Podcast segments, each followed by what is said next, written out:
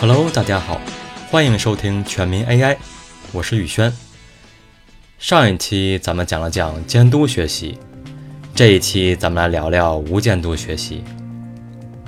无监督学习又叫 unsupervised learning，读书百遍，其义自见，无师自通，自学成才，这些形容的就是无监督学习。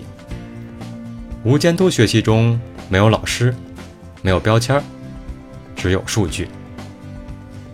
神经网络需要使用这些数据去训练，然后自己找出其中的奥秘。没有人类的干预，神经网络或许可以找出数据中人们看不出的那些规律。举个例子，假如咱们几个开了一家电商，准备往全国推送广告，由于广告费用的限制。所有的广告都要精准，要个性化，不能给一个从不穿裙子的女生推送裙子，不能给一个不喝可乐的高中生推送可乐，也不能给一个不跳广场舞的大妈推送蓝牙耳机。如何精准的找到这些人群是极其困难的。我们不能根据他们账号中的性别、年龄、地域、省份。来定，也不能根据他们的消费水平来定。好在我们有无监督学习，它可以帮助我们完成这项任务。我们把所有能收集到的信息，通通作为输入，喂给神经网络。性别、年龄、地域、购买力、购物历史、购物时间、账户注册时间。等等等等，然后通过无监督学习算法，比如 K-mean，神经网络就可以把购物习惯相似的人聚在一起。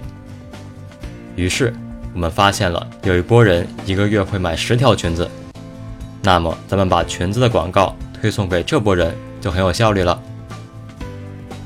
高效的广告推广带来了高额的收益，咱们的电商公司越做越大。几年后，咱们积累了大量购买浏览数据，那么有意思的事儿就发生了。通过这些数据，咱们可以发现谁是爱贪便宜的人，谁又有了新欢，谁即将用完了厕纸。我说的不是未来，而是现在。二零一八年一月，有媒体爆料，美国亚马逊公司正在开发新的服务。用数据预测你即将购买什么产品，通过你的历史订单、购物车、收藏以及其他数据，帮你提前想到你需要什么，然后给你提前下单。当你想到没有厕纸的时候，几分钟后，厕纸就到了家门口。当你的宝宝即将出生的时候，婴儿车、纸尿布、奶瓶就直接出现在了门口。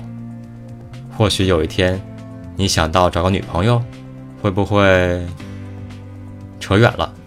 回归正题，把一大群人按照特殊需求进行分类，就属于无监督学习。这种分类方式叫做聚类。聚类就是把相似的东西归为一类。它是无监督学习中非常常见的一种应用，在生物学中。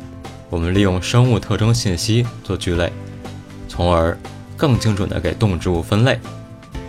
在地质学中，我们利用地质信息做聚类，从而更准确划分地震带。在互联网中，我们利用用户信息做聚类，从而更好地推荐新闻。无监督学习还可以干另外一件事儿：降维。降维就是降低维度。我说的不是减肥，而是打架。